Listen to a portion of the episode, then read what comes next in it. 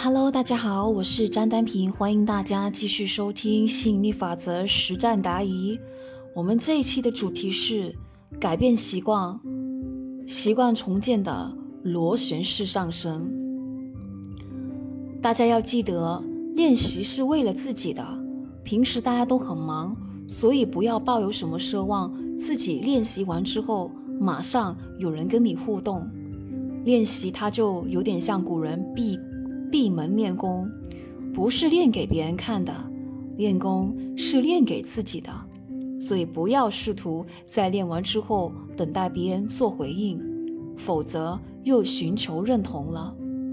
只要你练了之后感觉良好，就可以给自己拍拍肩膀，表扬自己很棒了。在练习的道路上，大家偶尔会走走停停，是正常的。但这个时候最大的败笔就是放弃。有时候你会觉得无聊枯燥，有时候你会觉得无趣单调，有时候你会觉得没人来表扬看我表演，有时候你会觉得练不出效果就不想练了。这一切心态都是正常的。但如果你因此就放弃，那你就打回原形，跟常人无异了。相反的。如果你坚持下去，不断重新上路，重新回归，一次、两次、三次，慢慢的次数多了，你的脚步会越来越坚稳，开始练出感觉，进而练出效果。我自己本身也有在做练习，比如说我要提前睡觉，但是数十年的惯性，我总会拖到凌晨三点。这个建立早睡习惯的练习，我做了很多次，也退回老习惯很多次了。但是如果你问我，尝试了这些年，第三年的练习有比第二年练习吗？而进步吗？第二年的练习有比第一年进步吗？答案是肯定的。一次又一次掉了下去，一次又一次又把自己拉了回来。每次检讨为什么掉下去。慢慢的，就对那种习惯回路就看得越来越清晰，这一切是怎么发生，然后就可以尝试各种策略去扭转它、改变它，当做是在做实验，不断的调整每一个变数。我教大家的方法为什么这么有效呢？因为很多都是我自己的经验谈，自己经过实战淬炼出来的。人们遇到挫败的第一反应就是要放弃，要逃避，这样只会让你成为庸人。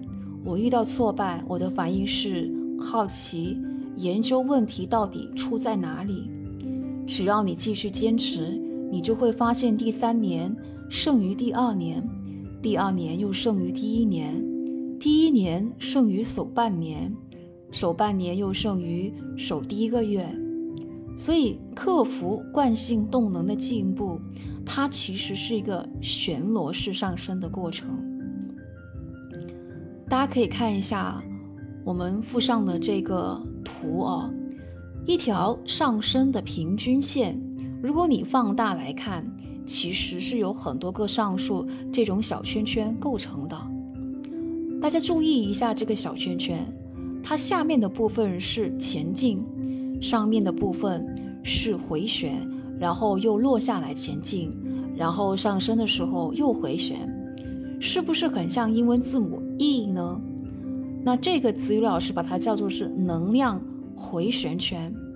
能量回旋圈这种形状和结构，它会形成很坚固的能量链条，从丝到线到绳到缆，丝。交缠成线，线交缠成绳，绳交缠成缆，丝手头呃手指头都能够拧断，而线要用手才能够扯断，绳呢用手已经扯不断了，那就更不用说缆了。所以大家思考一个问题：一个惯性动能经过长年累月，一天一点的丝交缠成线。然后有很多个月的线交缠成绳，然后很多年的绳又交缠成缆，你们又岂可能一天就拧断它呢？年纪越大的人，神懒的半径就越粗，惯性动能就越顽固。这不是说得很过去吗？如果你要重生，活出全身全新的自己，是不是需要先给自己解套呢？每天的练习就是让你们编织新的神懒，同时慢慢从旧的解套，旧的惯性动能。只要你没有激活它，它会日渐枯萎的。自我重建是一个大工程，长远的工程，不能一蹴而就。这种工程，你们该问的不是什么时候可以收工，而是它值不值得？值得我就去做，时间长一点没关系，因为一旦完成是受用一辈子的。既然是远大的工程，你就要调整你的聚焦和期待，不应该在意完成的工期，而应该在意过程的。第一，我有没有享受这个过程？第二。我有没有每天进步多一点呢？你负责照顾过程，结果是自我照顾的；你负责照顾上游，下游是自我照顾的。所以一段时间之后，当你蓦然回首，就会发现到，你已经让身边的人耳目一新，发出惊叹：你怎么变成了另一个人？我都快认不出来了。这种内在的修炼是心地功夫。我教你们的方法是心地法门，十年苦修无人问，一朝崛起天下惊，何等的霸气！我当年困顿七年，不也是这样修炼出来的吗？所以大家不要迫不及待想要跳到那个结果，因为这种过程姿态就不对了。大家应该试着去享受这个过程，好整以暇，欣赏沿途的一草。一木，每一天自己的点滴成长，剩下的宇宙会替你照看，不劳你操心。记住，没有时间运动的人一定有时间生病，没有时间练习的人一定有时间崩溃，没有时间在能量层面调频的人一定有时间在行动层面徒劳无功的。大家说没时间的时候，好像忘了为什么自己会没时间。你会没时间，不就是因为在行动层面老是事倍功半或者徒劳无功吗？所以导致你不得不花更多的时间去行动。那如果你不在能量层面去下功夫，还是跟以前一样在行动层面盲目努力，结果会变得更好吗？不正是因为在能量层面不奏效，你们才来追随子瑜老师学习吸引力法则的吗？当初就是因为这个原因而进来，怎么走着走着，反倒忘了，又调回去用行动创造了呢？